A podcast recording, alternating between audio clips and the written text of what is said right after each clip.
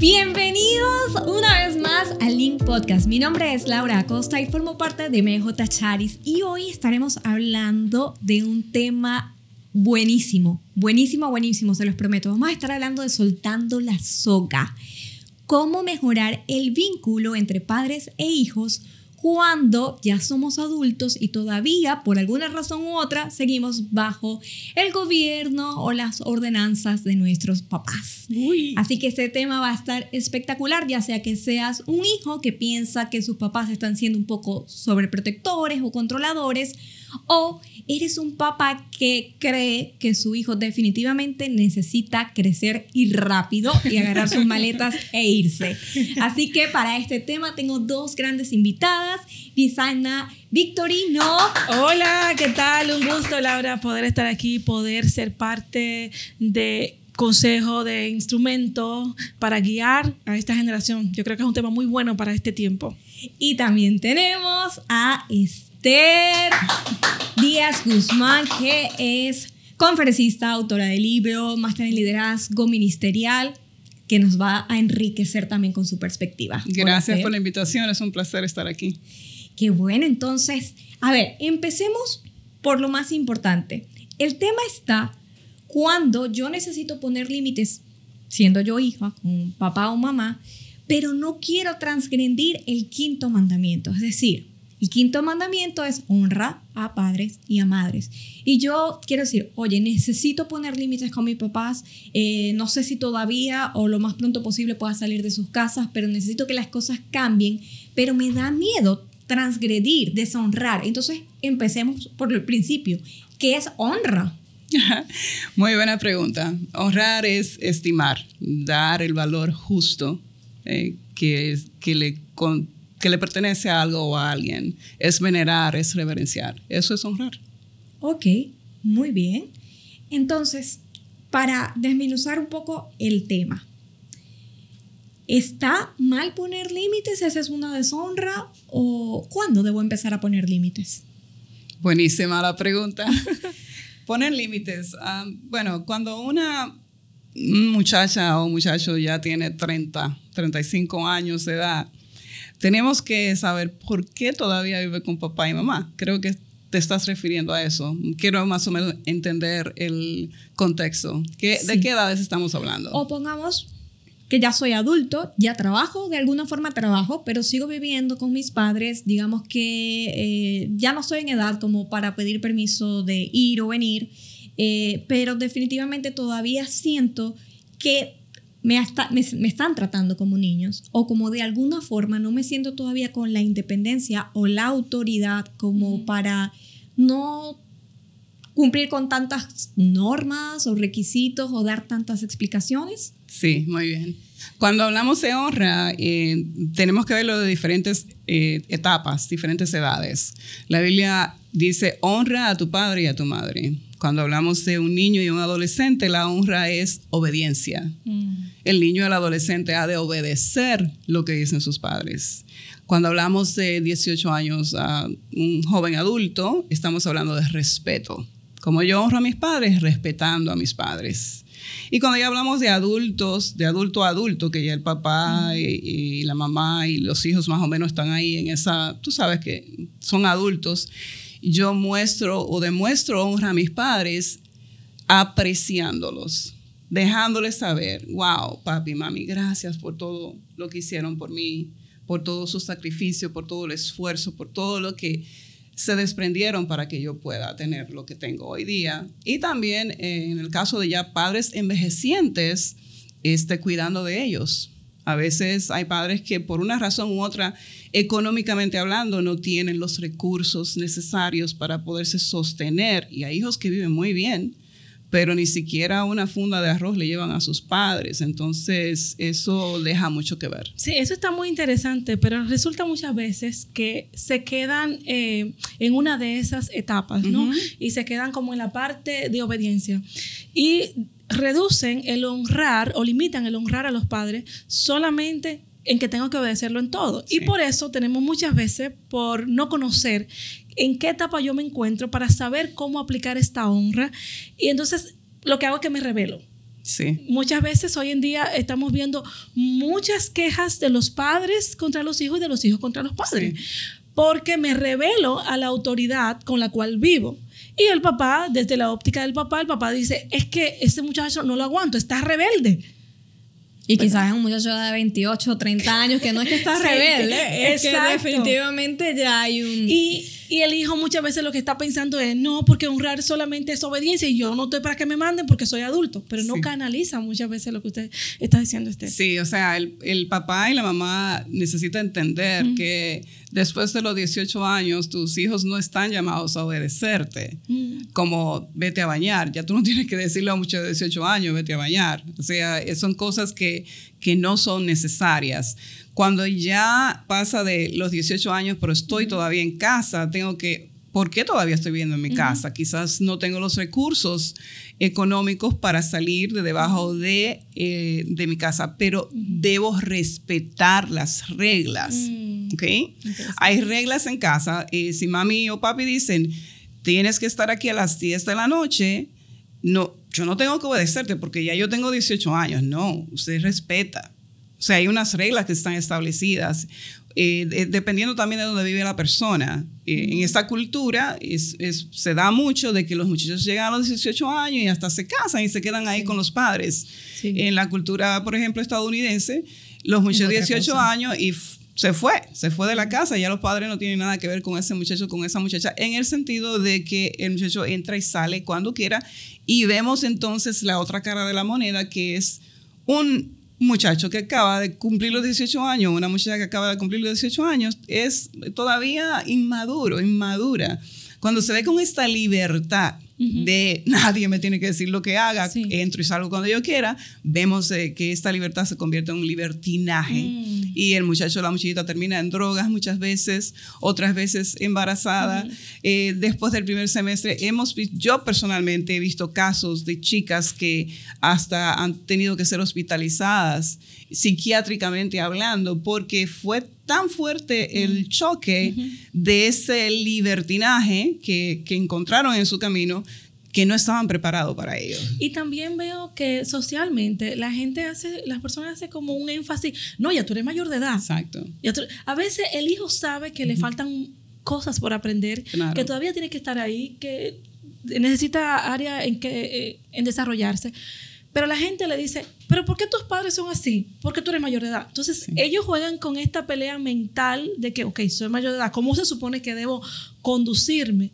Y como bien dices, a veces entran en, ira, en enojo. Y yo creo que dijiste algo clave, porque muchas veces en estas dinámicas que estamos hablando, en el contexto que estamos hablando, que es cuando ok, yo quiero obedecer a mis padres, entiendo que hay unas reglas, pero también entiendo eh, que hay quizás un sobrecontrol por parte de, los padres. También puede ser que haya un hijo muy cómodo en casa, que es muy cómodo que te laven, te cocinen, te hagan todo, porque es bastante cómodo, la verdad. Claro. Eh, aunque puede haber una de otra cosa, también están algunos casos donde ok, ciertamente yo trato de obedecer las reglas. A veces son demasiadas reglas y son reglas que son ya como que tú ves que es un exceso de control. No solamente es un tema de que llega hasta ahora, es un tema de todo, de querer controlar con quién sales, con quién no sales, en qué inviertes tu dinero, en quién no lo inviertes, con quién vas a salir. Ya cuando es una, un, un tema mucho más fuerte, que tú ves que hay una codependencia fuerte. Pero lo que, lo que me gusta quisiera resaltar en esto, el comentario es cuando hay dinámicas contradictorias, mm. donde para algunas cosas eres adulto y compórtate como un adulto, pero acto seguido te trato como un niño. Por ejemplo, me voy a preparar un sándwich y ven acá que tú no sabes cortar el sándwich y, y, no te dejan hacer un sándwich, por ejemplo. O sea, te estoy hablando de ese tipo de dinámicas. ¿Cómo podemos ir estableciendo y yo entiendo, y algo que, que hablábamos fuera de, de, la grabación, que es muy importante, que no es el mismo remedio para todos, eh, pero ¿cómo podemos establecer, ir estableciendo dinámicas si yo de verdad estoy luchando por mm. tener una mejor relación con papá y mamá por momentos, bien sea por tema económico, por tema migratorio, por, tema, por un tema de enfermedad, quizás algunos de mis papás o son envejecientes o no los puedo dejar, ¿cómo puedo empezar a poner límites sanos que sin que implique obviamente el tema de deshonra, sino que al contrario, fomente la honra, pero a la vez yo estoy poniendo límites para crear esa independencia y empezar a vivir esa etapa de adultez, donde yo tomo mis decisiones, puedo escuchar a papá y a mamá, pero en definitiva me doy el permiso de ser adulto y de tomar mis propias decisiones.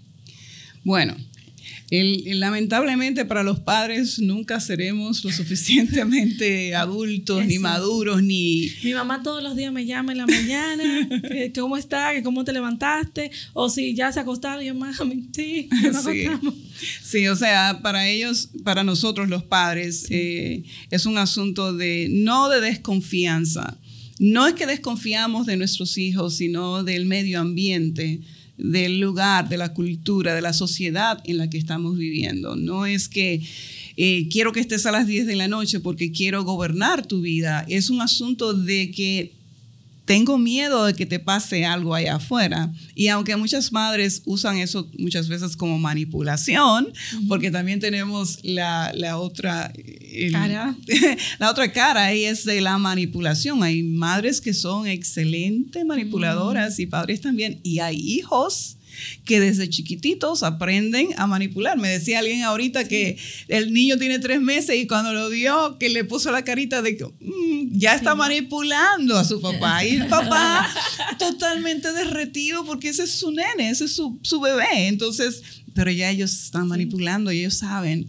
Entonces, realmente, cuando hablamos de honrar el, el, los hijos a los padres, y los padres también a los hijos, porque cuando yo mm. respeto a, mi hijo como, como hijo y como adulto, también le estoy dando honra, le estoy dando el valor que se merece mi hijo. Pero más que em, creo que se le hace un poquito más difícil a los padres honrar a los hijos que a los hijos honrar a los padres en ese sentido, porque los padres siempre nos vemos como que yo estoy en autoridad. Y entonces hasta que no aprendemos de que ya, por ejemplo, mis hijas, 23 y 18 años, yo no puedo demandar obediencia de mis hijas, mm. porque ya están en la mayoría de edad. Yo puedo darle consejos. Mi hija, ¿qué te parece esto? ¿Qué te parece aquello? Y ellas han de tomar las decisiones que ya me ha tocado. Por ejemplo, eh, una de ellas me dice, quiero hacer tal cosa. No, tú no vas a hacer eso. Mami, no te estoy pidiendo permiso, te estoy dejando saber que lo voy a hacer. Ay, es verdad, ok, I'm sorry, está bien, dale, dale para allá, no hay problema, pero tú sabes cómo yo me siento, un poquito de manipulación ahí, tú sabes, eh, con los sentimientos y todo, pero como quiera lo hizo, nada malo, o sea, nada de pecado ni nada por el estilo, sino cosas, que gustos personales míos. Entonces, pero yo tengo que aprender que ya mis hijas, lo que, el hecho de que me informen a mí, quiero hacer tal cosa, es una honra. ¿Por qué no tienen que hacerlo? Simplemente me lo están dejando saber como su mamá. Y hay hijos que, que honran y es porque los padres amenazan. Sí. Está la amenaza, o sea, si no hace tal cosa. Es por miedo. Es por miedo, entonces tampoco está correcto. Eso no es honra, ya eso es miedo. Tiene miedo. Te voy a quitar el carro, te voy a quitar la pensión, te voy a quitar esto, aquello, lo otro. Eso es eh, miedo, temor a que se le quite algo. Entonces, cuando como hijos honramos a nuestros padres, eh, ¿cómo, ¿qué me motiva a mí a honrar a mis padres? Por ejemplo, en el caso de mío, que ya mis padres son envejecientes, mi papá acaba de fallecer hace un mes y algo, ¿cómo yo demostré honrar a mi papá y a mi mamá? Cuidando de él. Cuidando de él y dejándole saber a papi, eh, saber a papi en varias ocasiones, le dije, papi, yo aprecio todo lo que tú hiciste por nosotros, como te fuiste a Estados Unidos, eh, todo lo que dejaste atrás, todo ese sacrificio. Tanto mis hermanos como yo apreciamos todo lo que tú hiciste por nosotros. Mm. Eso es honrar. Eso es honrar. El decirle, yo aprecio y valoro todo tu esfuerzo y todo tu sacrificio. Y el estar ahí en el momento que ellos me estaban necesitando. Mis hermanos no podían por diferentes razones, pero yo tenía la oportunidad de hacerlo y, lo, y, lo, y gracias a Dios lo hice. ¿Qué, ¿Cuál es la satisfacción mía? Que estoy obedeciendo a Dios. ¿Ves? Cuando yo no, cuando yo simplemente miro a mis padres, entonces me siento como que, ah, tengo que hacer esto. Pero cuando yo miro a Dios, wow, estoy honrando a Dios. Al honrar a mis padres, yo estoy honrando a Dios. Eso me llena de satisfacción. Y que bueno, me hiciste recordar, eh, cuando dijiste eso sobre tu padre, me hiciste recordar algo que mi mamá hizo también, y el cual mis hermanos y yo somos tres. Estamos muy agradecidos de ese acto. Ella tuvo la oportunidad de irse a los Estados Unidos ilegalmente. Y recuerdo como ahora, no, no sé, tenía algunos siete años. Eh, mi mamá se fue, era ilegal. eh, la fueron a buscar, ella se montó en aquel vehículo. Recuerdo que mi hermana y yo nos abrazamos, nos metimos al closet a llorar. Porque ella nos iba a O dejar. sea, ella, nos la- no, no iban ustedes con ella. No, o sea, no, no. ella las había dejado. Ella, eh, sí, eh, se tenía en mente dejarla, ¿verdad? Y se iba, nosotros nos quedamos con la abuela y los tíos. Recuerdo que mi hermana y yo nos abrazamos y nos metimos al closet a llorar porque ella se iba. Pero resulta que al llegar a la esquina, mami dijo, yo no voy a dejar a mis hijas solas. Mm. Cuando al rato, no sé, se devolvió, yo la vi entrar. Wow. Y ese es el recuerdo que a mi hermana y a mí nos marca. Wow. Y que desde ahora, tengo 38 años, eh, lo tengo en la memoria. 31 años después y honramos a nuestra madre. Como, wow, no nos abandonó, no nos dejó. Ahora, hay algunas madres que sí tienen que ir, pero qué lindo es que al final puedan los hijos decir, honramos eso, que te fuiste por suplir esta necesidad Claro. o por hacer el esfuerzo para la familia. Y yo creo que honrar, viéndolo desde la perspectiva con las dos anécdotas que tuvieron, no significa y nunca va a estar condicionado a si tus padres hicieron bien o no hicieron bien las cosas. Efectivamente, al ser seres humanos, van a haber cosas que definitivamente no hicieron bien. Pero yo creo que parte de la honra es ser intencional en recordar lo que se hicieron bien Exacto. aunque sea una, aunque sea media cosa. Y si tú me dices, no, es que yo tuve el peor padre o la peor madre del mundo y definitivamente no hay nada que yo pueda decir eh, que amerite honra, yo creo que, que al final del día el acto de, de haberte tenido Claro. ya es más que suficiente Exacto. para honrarla. Exacto, Fue- fueron los instrumentos que Dios usó para traerte al mundo y, y me, ha to- me ha tocado encontrarme con, con jóvenes así, no, es que mi papá me abandonó, es que mi mamá me dejó o abusaron de mí o lo que sea. Sí, pero te trajeron al mundo, o sea, tu mamá pudo ab- abortarte y no lo hizo. ¿Cuántos millones de bebés, más de 60 millones de bebés han sido abortados en las últimas décadas? Estamos, no estamos hablando de dos vidas, estamos hablando de millones de vidas. Entonces, si tu mamá tuvo el valor de tenerte, eso hay que apreciarlo. Y eh, otra vez, no estamos hablando de gente perfecta, estamos hablando de imperfectos. Los padres somos imperfectos. Eh, lamentablemente, a veces queremos Sí. eh, proyectar una cara de perfección, pero eso está muy lejos de la verdad. Listo. Y en el caso de que realmente haya cosas que trabajar, bien sea por, eh, por un tema de, de- de un apego, de una codependencia, bien sea porque este, hay un tema de manipulación, de, de sobrecontrol, yo creo que siempre hay la posibilidad de buscar ayuda. Sí, Claro. definitivamente. ¿Y qué otras cosas tú me dices? Y me dices, bueno, la ayuda puede ser para algunos ir con algún profesional, eh, con un psicólogo, un profesional mental. O para otros, o muchas de las que nosotros recomendamos también, es un consejero, un líder espiritual. Y no sé si alguna de ustedes en, en su experiencia creían que cuál es el, el protocolo inicial, por así decirlo. Yo sé que todos los casos no son iguales, yo sé que aquí no es que esto es una talla única que aplica para todo el mundo, pero alguien que quiera salir como con unos aprendizajes clave o como con un, un paso a paso, o no paso a paso, unas instrucciones al menos para empezar a encaminarse a, bueno, quiero sanar esta relación o quiero de aquí en adelante convivir mejor, Sí, así sea a la hacerlo bien. distancia o seguir viviendo con ellos. ¿Cómo, cómo podríamos hacer? Bueno, la palabra del Señor dice, no seas sabio en tu propia opinión. Sí.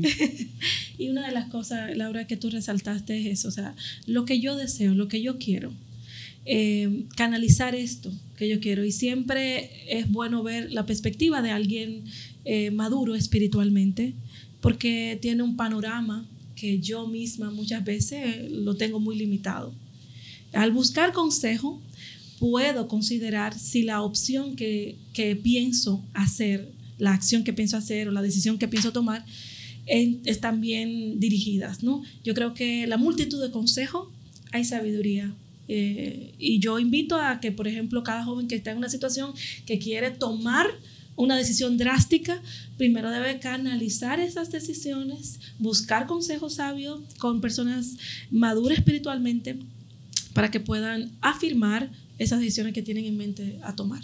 Muy bien, yo estoy totalmente de acuerdo. Eh, en mi experiencia he visto casos de jóvenes que se sienten abrumados por la, como hablábamos ahorita, lo que los padres esperan de ellos, que sean esto, que sean aquello, lo otro, o que tengan cierto comportamiento después de ya que son adultos. Entonces, realmente lo mejor es sentar, tratar de sentarte a hablar con tus padres y ponerte en los zapatos de ellos y empezar por apreciar lo que ellos han hecho por ti. Como eh, creo que ahorita estábamos hablando fuera del aire, de que en este tiempo eh, estamos hablando de más de 300 mil dólares para tú mantener a un muchacho desde que cae en el vientre de la mamá hasta los 18 años. Con lo básico. Con lo o sea que el hecho de tú decir voy a tener un hijo, dos o tres, tú estás siendo la persona menos egoísta del mundo, porque en ese tiempo, si te, si te das cuenta, muchos jóvenes dicen no quiero tener hijos, porque solamente piensan en ellos. Y algunos dicen, ah, no, todavía eh, no estoy listo para eso, o voy a adoptar. E inclusive hemos visto los casos de madres, de, muchachas que van y se hacen una inseminación ¿eh? y no hay un papá de por medio cuando ese no es el modelo de Dios. Estamos hablando de que hay un ataque en contra de la familia y que hay un enemigo que se mueve detrás de todo esto, tratando de dividir la familia por todos, por todos los medios y tratando de hacernos creer a las mujeres que no necesitamos un hombre para criar a nuestros hijos y haciéndole creer a los hombres que tú no tienes que estar envuelto en la vida de un hijo porque ese muchacho no te necesita. ¿Cuántos se han criado solos? eso, es mentira. Entonces, cuando, eh, volviendo a, lo que tú preguntas, si hay conflictos entre mis padres y yo, el conflicto no es malo, ¿ok? Muchas veces la gente lo ve el conflicto como algo negativo. Conflicto te está diciendo que hay algo que no está encajando. Mm. Pero no necesariamente que nos vamos a ir a los puños, sino que hay algo que no hay algo por trabajar. Exacto, que hay que trabajarlo. Entonces, trata de sentarte con tus padres. Si después de sentarte con tus padres la, la cosa continúa, es bueno hablar con un líder espiritual. Y el líder espiritual, en muchos casos, como me ha tocado a mí, hay que referirlos con un psicólogo o un psiquiatra, porque estamos hablando de casos que ya no, no son de un consejito. Sí, que requieren, que requieren trabajar cosas conductuales, que requieren trabajar en, en, casos de que sea un tema en familias, que haya un tema psiquiátrico, requieren muchas otras disciplinas o conocimientos o herramientas que en la iglesia con consejería nos vamos a ver limitados. Pero sin duda creo que con lo que me quedo, con lo que me quedo, con lo que más... Eh, considero que, que podría llevarme es el tema de entender primero que, uno, la honra implica obedecer, pero no es solo obedecer. Exacto. Y es un, es un, es un tipo de honra que tiene, digamos, un, una vigencia. Sí, un límite. Tiene un límite. es cuando es el niño hasta los 18 años, más o menos, cuando ya, ya logra. Y de hecho, cuando ya hay adulte, cuando ya hay adolescencia, Obviamente hay un proceso de guianza, pero no es lo mismo que con un niño. O sea, cuando es un adolescente yo no le tengo que estar diciendo que se cepille los dientes, no debería decirle que se cepille los dientes. Entonces creo que eso es sumamente importante. Otra cosita que, me hizo así como que una perlita que, que, me llevo es el tema de que la honra implica yo intencionalmente buscar, reconocer y hacer y hacer reconocimiento público de las cosas buenas que han hecho mis padres. Exacto. ¿Hay algún otro comentario que ustedes quieran agregar? Sí, definitivamente quiero decir esto. Si una muchacha tiene 16 años y se casa a los 16 años, automáticamente ya es adulta. Mm, ¿Ok? Ya no tiene que estar obedeciendo a los padres. Si tiene su esposo, pues ya la cosa cambia. Eso es bueno eh, aclararlo también, porque...